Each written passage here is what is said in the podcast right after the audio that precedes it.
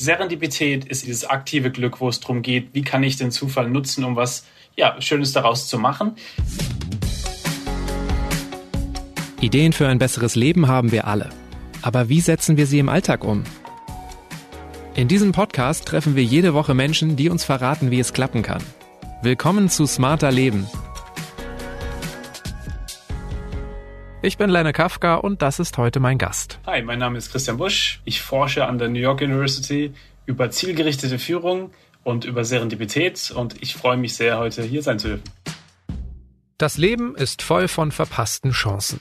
Aber es besteht auch aus vielen glücklichen Wendungen. Denken Sie mal nach. Wie sind Sie in Ihrem aktuellen Job gelandet? Wie haben Sie Ihren Mann, Ihre Freundin oder die besten Kumpels getroffen? Oft sind solche Beziehungen nämlich durch unverhoffte Begegnungen entstanden. Denn Zufälle gibt's bei uns allen und eigentlich auch in allen Lebensbereichen. Selbst ein beachtlicher Teil der großen wissenschaftlichen Durchbrüche geht auf Unfälle oder Zufälle zurück. Das belegen Studien. Nur scheint es so, als ob manche Menschen viel stärker das Glück anziehen als andere. Warum ist das so? Und wie kann es gelingen, dass auch in unserem Leben mehr positive Zufälle passieren? Darüber spreche ich mit Christian in dieser Folge. Christian, Zufälle passieren immer wieder, jeden Tag, aber wie wird aus einer zufälligen Begegnung, einem unerwarteten Erlebnis, wie wird daraus eine Chance, ein Anfang, vielleicht sogar unverhofftes Glück?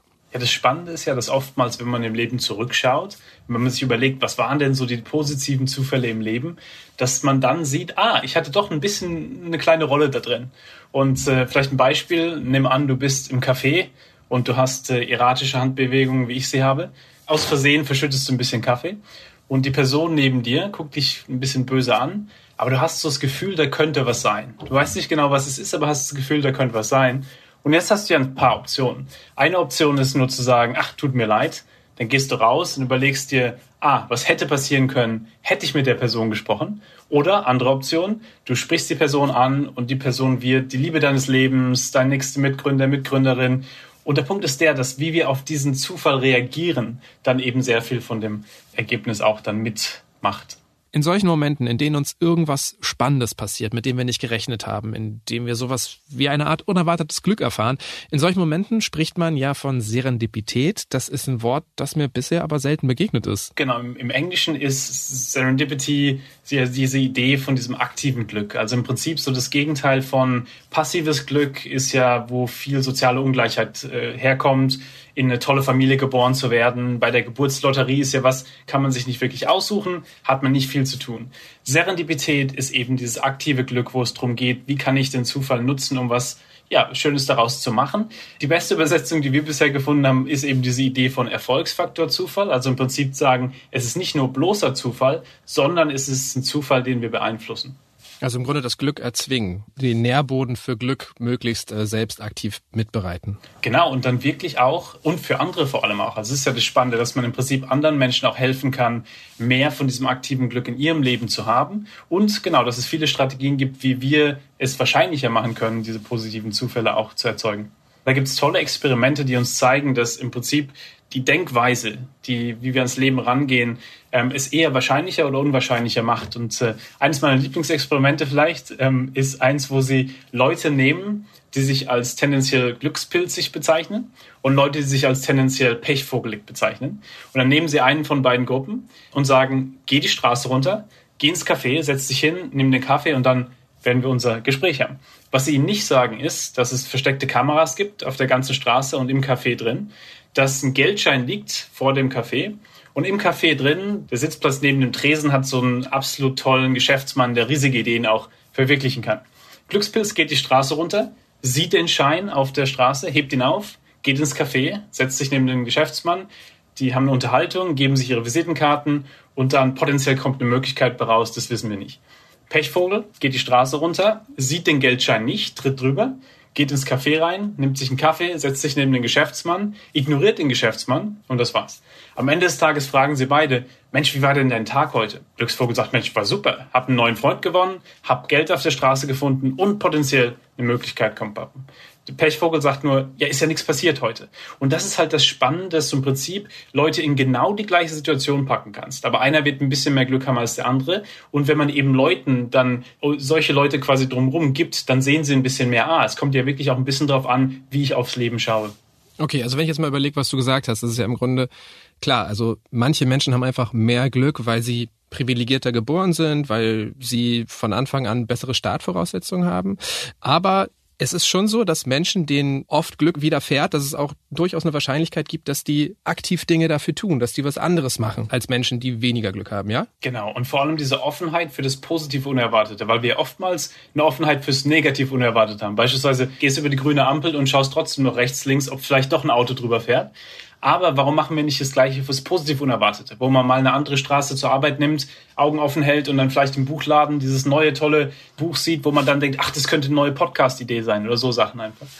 Aber im Grunde heißt es ja einfach ein bisschen offener sein, äh, andere Menschen mitdenken, mit wachen Augen durchs Leben gehen. Das ist jetzt ja eigentlich gar nicht so wirklich was Weltbewegendes, oder? Und das ist ja das Spannende. Das ist oftmals ja wirklich, man kann ja viel auch von Kindern lernen. Und wirklich diese Idee, Kinder finden ja mehr Geld auf der Straße als Erwachsene, weil sie eben nicht annehmen, dass es nicht da ist. Und da geht es ja sehr viel drum zu sagen, okay, was können wir wieder auch ein bisschen lernen? Beispielsweise die Frage, warum wieder mehr zu stellen. Weil wenn du warum fragst, dann kommt ja oftmals ein bisschen diese unerwarteten, ah, ich wusste gar nicht, dass das und das eigentlich das Problem ist und nicht das.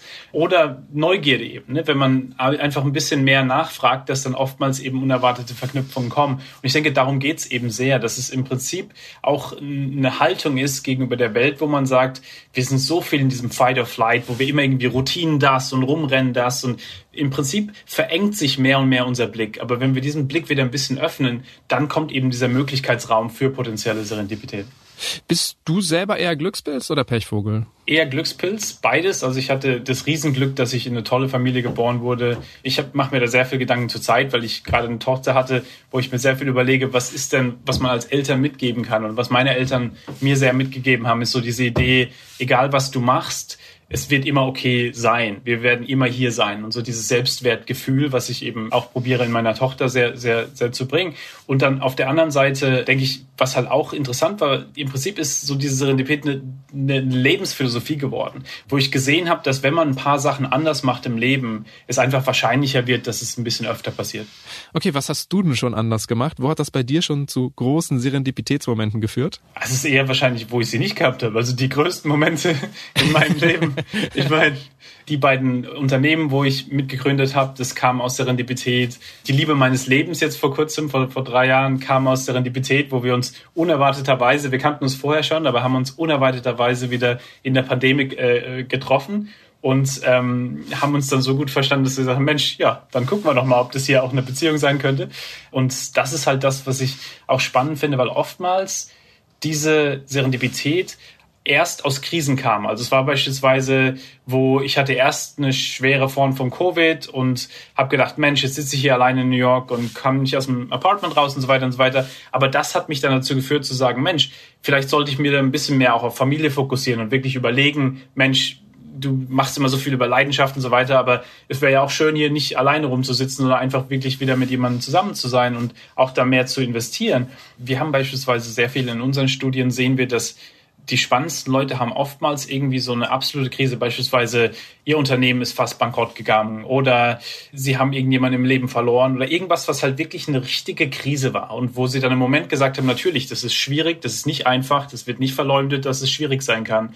Und dann nach einer gewissen Zeit sagen, okay, ich lasse die Situation nicht mich definieren, sondern ich werde die Situation definieren und damit was machen. Da geht es eben sehr viel drum, dass oftmals aus den Sachen, die schlecht scheinen, oftmals langfristig da doch interessante Sachen rauskommen. In deinem Buch schreibst du ja auch, Serendipität gäbe es im Überfluss, wenn wir das nur wollen. Und das klang dann für mich doch schon sehr nach diesem jeder ist seines Glückes Schmied oder auch nach Hashtag Lucky Girl Syndrome. Ob wir Chancen erhalten oder nicht, ob uns Glück widerfährt oder nicht, das liegt ja dann doch nicht nur an der Haltung oder an positivem Denken. Ähm, also weil gerade auch nur positives Denken wird dann ja irgendwann auch toxisch. Also worauf kommt es an? Absolut. Also ich denke, das ist wirklich wichtig, dass eben es absolut nicht um diese toxische Positivität geht, wo jeder immer irgendwie lucky sein muss und so weiter. Überhaupt nicht. Worum es geht, ist, dass im Prinzip, wie können wir die Wahrscheinlichkeit erhöhen, dass positive Zufälle passieren, weil es im Prinzip eine Wahrscheinlichkeitsfunktion ist. Beispiel. Eine meiner Lieblingsstrategien ist die Hakenstrategie, wo man sagt, wie kann man mehr und mehr Punkte raussetzen in die Welt, damit andere Leute die finden können, die sie am spannendsten finden. Wenn ich nur einen raussetze, ist die Wahrscheinlichkeit gering, dass wir Überschneidungen finden. Wenn ich dir drei oder vier gebe, ist es wahrscheinlicher. Was meine ich damit? stell dir vor, Ollie Barrett ist ein toller Unternehmer in London und der, wenn du den fragen würdest, diese, was machst du so beruflich Frage, die wir auf jeder Party, auf jeder Konferenz, im Bus, wenn wir eine neue Person treffen, äh, gestellt kriegen, der würde nicht nur sagen, ich bin Unternehmer in der Bildungsindustrie. Der würde sagen, ich bin Unternehmer in der Bildungsindustrie, habe vor kurzem angefangen, in die Wissenschaft der äh, Philosophie zu lesen. Aber was mir wirklich Spaß macht, ist das Klavier zu spielen. Und das heißt, was er hier macht, ist, er gibt dir drei verschiedene Haken, wo du sagen könntest, Mensch, so ein Zufall, meine Schwester unterrichtet an der Uni über die Philosophie der Wissenschaft, gib doch mal eine Gastrede. Mensch, so ein Zufall, mein Boss, der hat Piano-Sessions am Freitag, komm doch mal vorbei, dann kannst du da zur Klavierstunde mitkommen. Der Punkt ist der, dass wir uns alle überlegen können, was sind denn so zwei, drei Bereiche in meinem Leben, Neugierden, Interessen, die ich habe, die man einfach so ein bisschen subtil einfließen lässt in Konversationen und dann kann sich die andere Person raussuchen, was sie am spannendsten findet. Und da kommt halt oftmals diese unerwarteten Überschneidungen auch raus. Also im Grunde, ja, mehrere Möglichkeiten anbieten, ähm, wo Leute darauf einstellen können. Also jetzt mal anders gedacht, zum Beispiel in meinem Büro, ich habe keinerlei Deko. Ich sitze mit einem Kollegen da, der hat aber ganz viel Star Wars und Fußballbilder. Eigentlich ist das schlau, was der tut. Weil wenn jemand reinkommt, kann man gleich irgendwie ein Smalltalk-Thema anfangen. Genau, wenn dann ein super Fußballfan reinkommt, ist man natürlich direkt auf einem tieferen Level mit der Person, wenn man das Gefühl hat, okay, ich kann direkt connecten. Und das kann man eben auch in Gesprächen so machen, dass man das so ein bisschen reinbaut. Und ich habe bei dir auch gelesen, dass äh, Humor helfen soll, Serendipität zu erzeugen. Wie ist das zu erklären? Weil das verbindet, weil es Türen öffnet? Genau, Humor ist ja im Prinzip A, es verbindet, da gibt es ja sehr viele chemische Reaktionen, die, die beim Lachen und so, so passieren. Aber eben auch das Spannende ist ja, dass Humor auch oftmals, wenn es gut gemacht ist, so ein bisschen bescheiden ist. Also nach dem Motto Self-Depreciating, so ein bisschen sich nicht zu ernst nehmen. Und ich denke, das ist ja das Spannende, dass oftmals wenn man sich anschaut, was erfolgreiche Leute wirklich erfolgreich macht, viele von denen sind auch extrem, nicht immer bescheiden, aber sie sind zumindest, sie, sie sind sich bewusst, wo sie vielleicht nicht perfekt sind und arbeiten daran, lernen und so weiter. Und Humor ist einfach eine Form auch, das zu erkunden, das zu beschreiben und zu sagen, ah, hey, hier gibt's noch Situationen, wo wir besser sein können. Und das ist halt vor allem dann eben in Situationen, wo was schief läuft, weil da kommt ja oftmals Serendipität her, dass im Prinzip irgendwie ein Unfall passiert, wie beispielsweise der Kaffee umgeschmissen wird. Aber wenn man das mit Humor sieht, wird es wahrscheinlicher, dass man dann eine Beziehung eben mit anderen aufbaut. Du hast am Anfang auch schon gesagt, klar, in was für ein Umfeld wir geboren werden, das hat Einfluss, ähm, dass wirklich so tolle Zufälle entstehen, dass ich auf jemand ganz Spannendes, jemand ganz Wichtiges treffe. Da sind ja die Voraussetzungen auch unterschiedlich. Können wir da auch was dafür tun, dass sich die Wahrscheinlichkeit erhöht, einfach, dass ich im Alltag mehr spannenden, interessanten, vielleicht auch wichtigen Menschen begegne? Ja, also ich denke, ein Weg ist wirklich, dass man sich überlegt, was sind denn so die Neugierden, die ich zurzeit habe und die Sachen, die ich spannend finde und sich dann eben bewusst in solche Communities, die ähnliche Werte haben, auch begibt. Ich bin ein riesiger Fan, beispielsweise die Hakenstrategie auch bei öffentlichen Events zu benutzen. Beispielsweise, nimm an, du arbeitest irgendwie im Energiesektor, aber willst jetzt wirklich auch mehr in irgendeinen anderen Bereich gehen, Solar, wo es viel vertiefender ist, einfach dann zu einem Event hingehen und die erste Frage stellen beim Event. Und die erste Frage stellen, indem man einen Haken verwendet, beispielsweise, vielen Dank für die spannende Rede, also es geht nur um den Redner natürlich, als jemand, der sich gerade in den Solarsektor orientiert, wollte ich Sie fragen, was Sie mit ABCD meinen. Der Punkt ist halt der, dass es, es geht voll um den Speaker, es geht überhaupt nicht um dich selber, aber man setzt einen subtil Haken, wo dann nach dem Event immer ein, zwei, drei, vier, fünf Leute auf dich zukommen und sagen, hey Mensch, so ein Zufall, ich bin auch gerade im Solarsektor ein bisschen mehr drin, lass uns doch mal reden. Und das mache ich vor allem mit Studis auch oder mit Leuten auch, die aus vielleicht Verhältnissen kommen, wo sie noch nicht so die größten Netzwerke haben, weil ja im Prinzip sich selbst so ein Netzwerk aufzubauen von 500 Leuten in einem Raum ist schwierig. Aber wenn du quasi das Netzwerk eines anderen auch in einer sehr kollaborativen Weise ein bisschen da einsteigen kannst, ist es eben auch was, was uns sehr viel bringt. Also ich bin da ein riesiger Fan zu überlegen, wie kann ich mich in solche Situationen bringen, Coworking Spaces oder andere Spaces, wo Leute wirklich sind und dann eben so ein paar Haken auch setzen. Aber das was du jetzt gesagt hast, das braucht ja wirklich Mut. Also jetzt irgendwo hinzugehen, die erste Frage zu stellen, dann auch noch möglichst kreativ und eigenen Input geben. Was sind sonst vielleicht noch manchmal so Dinge, die uns vielleicht auch davon abhalten, Chancen zu erkennen, Chancen zu ergreifen? Sehr spannend, weil das ist, glaube ich, auch einer der größten Punkte, wenn man wirklich überlegt. Also ich habe zwei Nahtoderfahrungen bisher gehabt und da wird einem halt schon bewusst, wie schnell das Leben vorbei sein kann. Und ich hatte so ein Reframing beispielsweise, wo ich immer irgendwie normalerweise in Situationen erst gedacht habe, was ist so das, das Worst Case, was ist das schlimmste Szenario, wenn ich was mache. Also beispielsweise, wenn ich eine unerwartete Idee im Meeting habe und sie dann doch nicht reinbringe, weil ich eben Angst vor Zurückweisung habe oder irgendwas in der Richtung. Oder wenn ich eben auf so einem Event bin und dann doch nicht die erste Frage stelle, aber denke, ah, das wäre eigentlich eine gute Frage gewesen. Und dann wirklich so diese Idee, Mensch, ja, aber vielleicht ist das Schlimmste, was ich machen kann, nicht, dass ich dann zurückgewiesen werde hier, potenziell, sondern dass ich rausgehe und dann bereue die ganze Zeit, dass ich es nicht gemacht habe. Und ich glaube, dieses Reframing weg von, was ist das Schlimmste, was passieren kann, wenn ich es mache, zu, was ist das Schlimmste, was passieren kann, wenn ich es nicht mache, das hilft einem dann auch eben proaktiver zu sein, weil man im Prinzip sich auch bewusst wird, hey, was ist so schlimm an der Zurückweisung? Wenn man es mehr und mehr macht, dann, dann kommt es mehr und mehr rein. Das sind alles Sachen, je nachdem, wie man sich wohlfühlt und je nachdem, was auch authentisch ist und für einen. Aber ich bin beispielsweise ein großer Fan, sich wirklich zu trainieren, so einen Muskel aufzubauen für Zurückweisung, weil das ja immer wieder passiert und weil man sich ja oftmals unter Wert verkauft, wenn man nicht ein bisschen mehr pusht.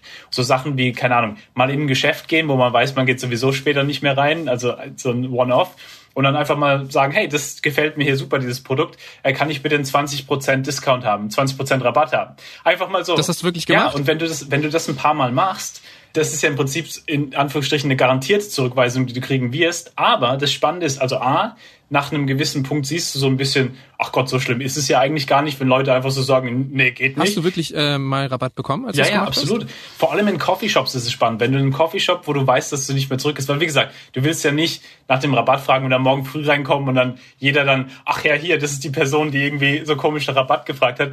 Darum geht's ja nicht. Es geht ja darum, im Prinzip wohin zu gehen, wo du wahrscheinlich nicht mehr hingehst. Und dann, wenn du aber nach einem Kaffee beispielsweise 20 Prozent fragst, oftmals ist es denen ja wurscht, ob sie dir mal so einen Umsonst-Kaffee geben. Also da habe ich schon schon umsonst Kaffees auch gekriegt, weil sie im Prinzip sagen, ach Gott, das war lustig, dass du es gemacht hast, warum machst du es denn? Aber wie gesagt, das ist auch nur ein kleines Beispiel, wo es wirklich darum geht zu sagen, wie können wir uns in Situationen bringen, wo wir einfach auch mal zurückgewiesen werden, weil im Prinzip als Beispiel, wenn du dich auf fünf Jobs nur bewirbst, die irgendwie vielleicht, wo du richtig gut qualifiziert bist, warum nicht dann noch für zehn, wo du vielleicht unterqualifiziert bist, aber dann passt du vielleicht doch noch rein. Also so ein bisschen so diese Idee, lass uns ein bisschen weiter reichen, als wir vielleicht denken, dass wir machen können, weil wenn wir zurückschauen später, ist es vielleicht dann doch so, dass wir ein bisschen bereuen, dass man vielleicht hätte ein bisschen mehr machen können.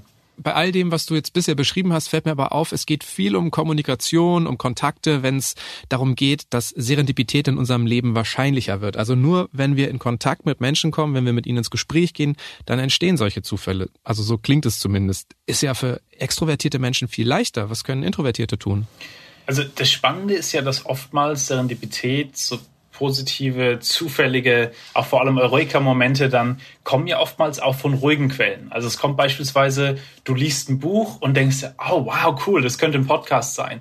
Oder du gehst eben genau eine andere Straße runter und siehst irgendwas im Geschäft und denkst, oh cool, hey, da könnte ich eine Company drumherum bauen.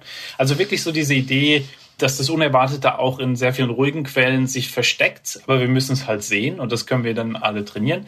Zweitens, ich bin riesiger Fan zu überlegen, wie kann man denn die Superpower von extrovertierten Menschen auch ein bisschen schauen, was man damit machen kann? Beispiel, man hat irgendwie vielleicht eine neue Idee gehabt oder ein, irgendwas Neues, was man halt in die Welt tragen möchte und hat abends irgendwie ein Dinner mit einer Person, die äh, sehr extrovertiert ist. Dann kann man ja als erstes zu der Person gehen und sagen, hey, du, wollt ihr nur kurz von der Idee erzählen, nur falls du es irgendwie auch ein bisschen weitergeben möchtest oder so. Und dann sind es genau die Leute, die den ganzen Abend dann rumlaufen und von der Idee auch erzählen. Weil ja im Prinzip jeder, also bei solchen Sachen, Leute schauen schauen ja immer dann, die wollen ja über neue Ideen sprechen. Und wenn man ihnen quasi das dann gibt, dann kann man das eben auch machen. Das sieht man ja auch viele Unternehmen, wo dann, wenn man eine sehr extrovertierte Person hat, haben die ja oftmals einen Mitgründer, der die ein bisschen introvertierter ist, einfach um ein bisschen auch mit denen dann reflektieren, verankern. Wenn Introvertierte dann ein bisschen helfen können, das zu komplementen, das ist halt dann sehr spannend auch. Okay, aber wenn du jetzt auch sowas wie Bücher erwähnst, im Grunde ist es dann ja, kann man ja auch einfach sagen, es geht darum, so ein bisschen das Leben nicht als gegeben anzusehen, sondern als Inspiration. Also letztendlich ist es einfach darum, immer mit offenen Augen Dinge anzunehmen, anzuschauen, auszuprobieren und, und sich davon inspirieren zu lassen. Also Serendipität, da geht es auch viel um Inspiration. Es geht um Potentialität. Es geht darum zu sagen, es gibt so viele potenzielle positive Zufälle, die passieren könnten. Aber wir sehen sie oftmals einfach nicht, wie beispielsweise den Geldschein auf der Straße. Sobald du ein bisschen mehr auf die Straße schaust, ich finde sehr viel Geld auf der Straße, meistens Pennies und Cents, das heißt, es hilft meinem Leben nicht wirklich, aber Leute verlieren sehr viel Pennies und Cents, weil es einfach, es fällt halt ab und zu aus der Tasche. Aber wenn man eben nicht auf den Boden schaut, dann sieht man es halt nicht. Und das ist halt wirklich so ein bisschen die Idee, genau zu deinem Punkt, dass Inspiration und so diese Idee, wirklich offen fürs Leben zu sein, das oftmals wir uns ja ein bisschen daraus trainieren. Ne? Also Schulen haben uns ja oftmals aus der Kreativität ausgebildet, aus, aus der Kreativität herausgebildet, weil wir eben so in Strukturen gepackt werden und so weiter und so weiter. Aber im Endeffekt geht es ja wirklich darum, wieder die Augen zu öffnen, weil dann von den unerwartetsten Ecken die tollsten Konversationen kommen, die tollsten Menschen kommen, aber eben auch die Geldscheine kommen.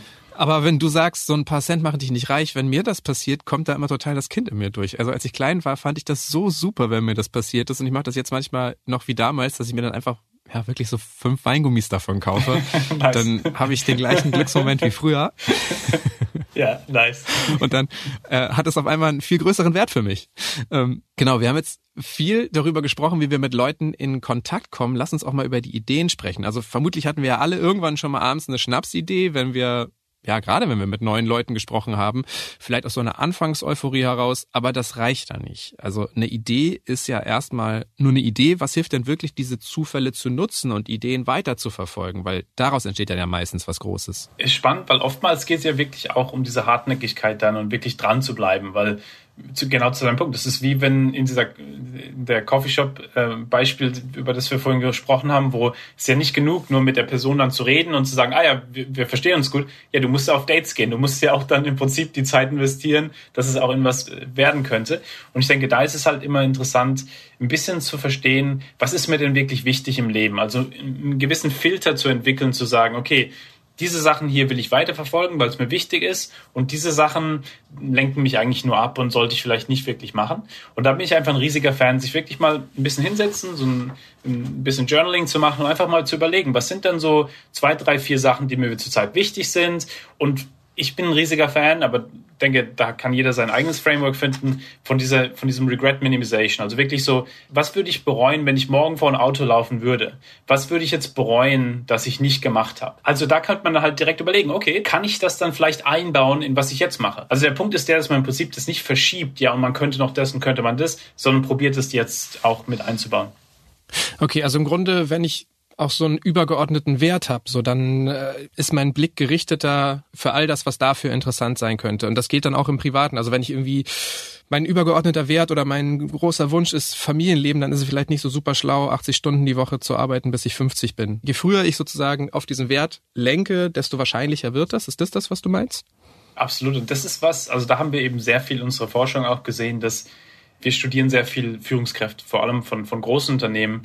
Und was viele von denen gemeinsam haben, ist, dass sie sehr gut sind, so einen Orientierungssinn zu haben. Also beispielsweise der CEO von Mastercard damals hat gesagt, hey, pass auf, wir haben hier eine tolle Finanztransaktionstechnologie, aber wir wollen auch mal was Relevantes machen. Das heißt, wie kriegen wir 500 Millionen Leute, die vorher nicht im Finanzsystem waren, ins Finanzsystem rein? Das ist unser Orientierungssinn. Hier ist eine Strategie und das gibt uns im Prinzip jetzt so ein bisschen eine Idee, wozu man die Punkte verknüpfen kann. Weil wenn du jetzt eine Konversation hast mit irgendwie einem Startup-Unternehmer, der dir erzählt, hey, wir haben eine neue Technologie, die es hilft, Leuten, die normalerweise keinen Zugang haben, Zugang zu geben. Jetzt kannst du die Punkte verknüpfen, weil du weißt, das ist uns wichtig. Aber, und das ist das Spannende, dass eben viele dieser Führungskräfte auch richtig gut sind zu sagen, ich gebe euch hier eine Strategie, ich gebe euch hier eine Orientierung, aber sobald wir lernen, dass Hilda in Hildesheim irgendwie eine bessere Idee hat, die hier noch besser reinpasst, wie wir das kriegen, wie wir die gleiche Vision erfüllen können, dann werden wir es anpassen und das ist Teil des Plans. Und ich denke, das ist halt ein riesiger Shift, wegzukommen von dieser Idee,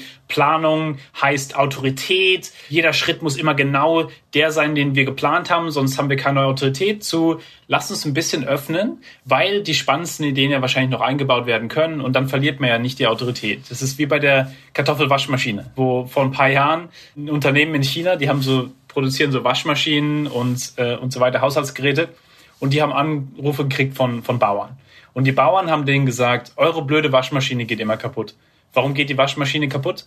Ja, wir probieren unsere Kartoffeln hier drin zu waschen und es scheint irgendwie nicht zu klappen was würden wir normalerweise machen, wenn wir so einen Planungsfokus haben? Ja, dann würden wir sagen, wasch deine Kartoffeln hier nicht drin, das ist doch für Kleider gemacht. Was haben die gemacht? Haben gesagt, du, unerwartet, aber es passt ja trotzdem zu unserer Vision, eben Leuten zu helfen mit solchen Maschinen. Das heißt, warum bauen wir nicht einen Schmutzfilter rein und dann wird es halt eine Kartoffelwaschmaschine. Und so wurde die Kartoffelwaschmaschine ein Produkt. Long story short ist wirklich diese Idee, wenn man sich festnagelt an so eine genau wie jeder Schritt aussehen muss, dann verliert man so ein bisschen auch die Potenzialität von was noch passieren könnte, was einen in eine ähnliche Richtung auch bringen könnte, aber vielleicht viel spannender auch. Okay, also es ist einerseits wichtig, so einen übergeordneten Wert oder ein übergeordnetes Ziel zu haben, aber offen für mehrere Wege dahin zu sein.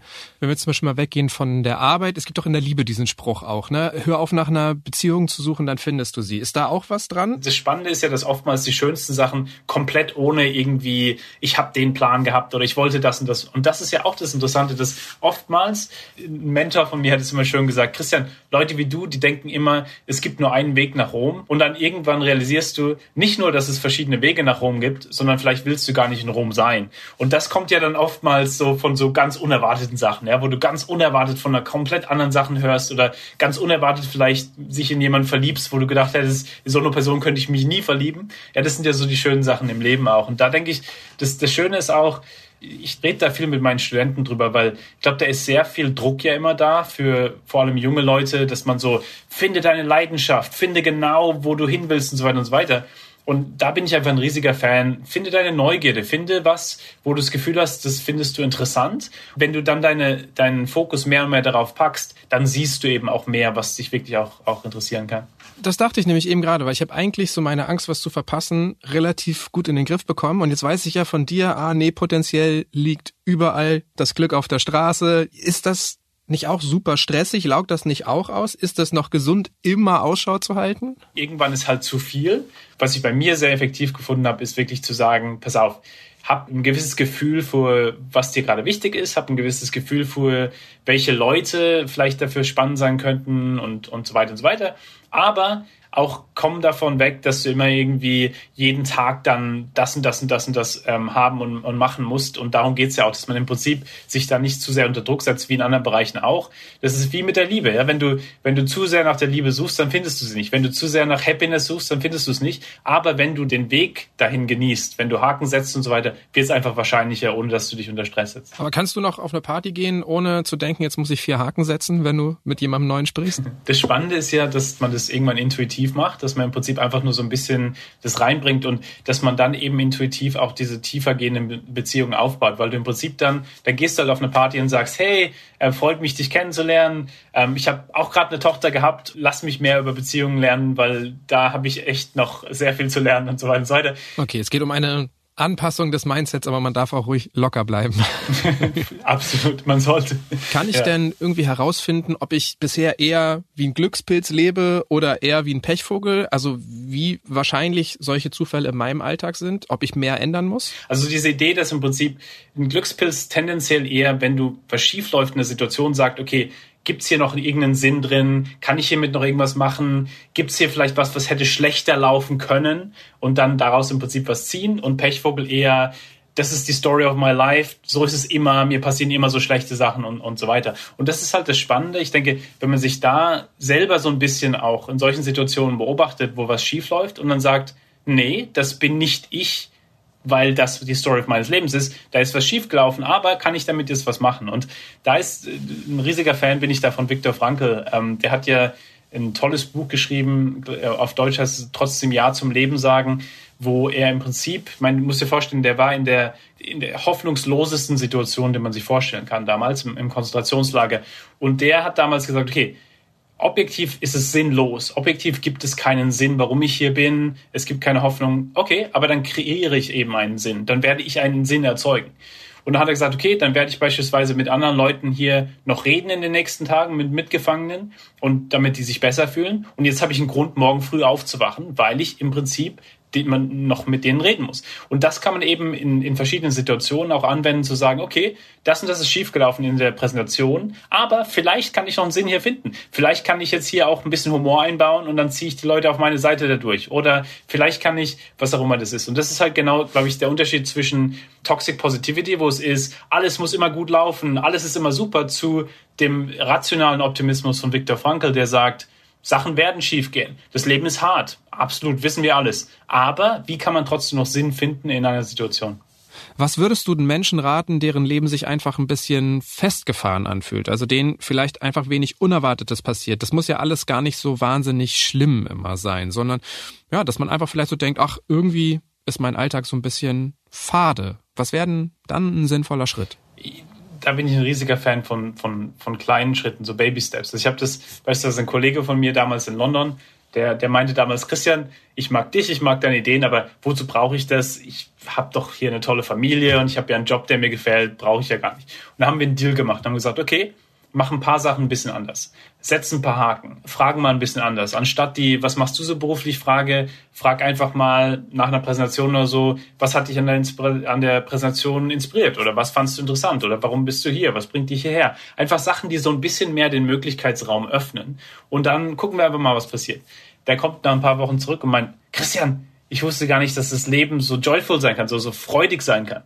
Und das ist halt, was ich an diesem Inhalt auch, auch so spannend finde, dass wenn man kleine Sachen anders macht, man sehr schnell so ein Feedback schon bekommt und dann sieht, ah ja, es ist ja möglich. Ich kann ja ein paar Haken setzen, ich kann ja Fragen anders stellen, ich kann ja Geld auf der Straße sehen. Und wenn man das ein paar Mal macht und ein paar Mal dann eben diese, was war das Gummibärchen davon kauft, ja, dass man dann eben auch sieht, hey Mensch, ich kann ja mehr kontrollieren im Leben, als ich dachte. Und ich denke, darum geht's ja hier zu sagen, Lass uns wegkommen von dieser Kontrollillusion, dass wir denken, wir können alles planen, wir können alles machen, weil das gibt uns ja dann so diese Unsicherheit, weil wir dann immer sagen, ja, aber das habe ich doch so geplant, warum wird's denn so nicht? Versus wenn man sagt, hey Mensch, ich habe hier ähm, einen, Plan äh, und habe dann diesen Muskel dafür gebaut, ähm, der es dann eben wahrscheinlicher macht, dann im Prinzip gibt uns das auch ein bisschen diese Lebensfreude zurück. Und ich denke, darum geht's ja wirklich, diese Lebensfreude ein bisschen zurückzukriegen. Inwiefern hat Serendipität oder die Offenheit für Unerwartetes dein Leben erleichtert? Ich glaube, es ist ein qualitativ anderes Leben, weil ich bin ja auch so aufgewachsen im Sinne von mach einen Plan, mach eine Strategie und so weiter. Und dann passiert das wirkliche Leben und du denkst dir, meine Güte, keiner hat mich darauf vorbereitet, dass im Prinzip hier alles immer irgendwie anders läuft, als man denkt. Und deswegen, also bei mir hat es einfach ein bisschen die Ängstlichkeit vor dem Unerwarteten weggenommen. Natürlich, ich finde das Unerwartete auch nicht immer so das Tollste. Ja? Ab und zu will man ja, dass einfach mal ein Plan auch klappt und so. Aber wenn man sich dann auch ein bisschen dran erinnert, Mensch, was waren denn so die negativ unerwarteten Sachen und wie war das denn dann langfristig wirklich und hat das immer wirklich dann auch was zu was Schlechtem geführt, dann wird einem halt auch bewusst, ja, eigentlich nicht unbedingt. Und in meinem Leben beispielsweise das Unternehmen beispielsweise in meinem Fall, was fast bankrott war, wo man dann irgendwie ähm, halt mal umdenken musste und dann war es das Beste, was uns hätte passieren können, weil im Prinzip es halt wirklich Zeit war, da umzudenken. Das war auch das Beispiel ähm, vorher, wo ein Freund von mir eine ähnliche Erfahrung hatte und wo, wo wirklich so diese Idee, dass solche Situationen sich im Moment ja für mich selber auch immer schlecht anfühlen, bei Covid auch. Ja, das ist ja, man fühlt sich dann richtig, wow, shoot. Da habe ich halt wirklich von Viktor Frankl ähm, sehr viel von meinem Leben mitgenommen, weil man dann eben Unsicherheit nicht immer nur als negativ sehen. Und noch mehr Anregungen zum heutigen Thema gibt Christian Busch in seinem Buch Erfolgsfaktor Zufall, wie wir Ungewissheit und unerwartete Ereignisse für uns nutzen können. Der Link steht wie immer in den Show Notes dieser Episode. Über Feedback und Themenvorschläge freue ich mich jederzeit. Einfach eine Mail schreiben an smarterleben.spiegel.de oder auch als Text- oder Sprachnachricht per WhatsApp an die 0151 728 29182. Die nächste Episode erscheint am kommenden Samstag auf spiegel.de und überall, wo es Podcasts gibt. Dank geht an Marc Glücks und Olaf Häuser für die Unterstützung bei dieser Folge und das war's für heute. Tschüss, bis zum nächsten Mal.